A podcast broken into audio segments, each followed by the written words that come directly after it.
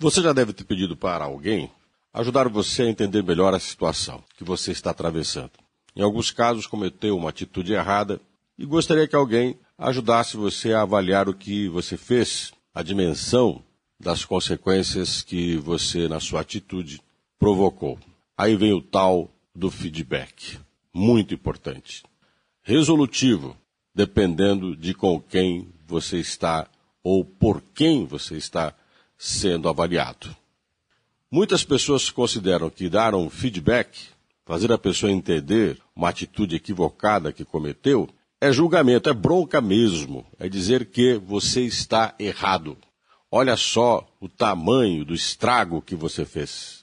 Lembra-se da época que éramos jovens, crianças mesmo, quando nossos pais diziam: É, você não tem jeito, sempre agindo dessa forma, não vai chegar a lugar nenhum.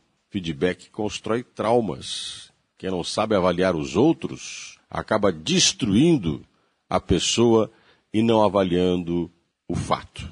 Por isso que bons feedbacks estão sempre focados no fato, no que aconteceu. Dimensionam aquilo que será o resultado da atitude equivocada.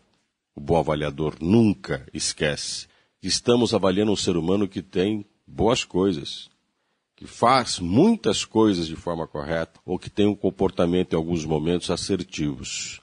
Ninguém erra o tempo todo. E às vezes a gente condena o ser humano sem valorizar efetivamente quem ele é. Outro dado importante: muita gente erra com boa intenção.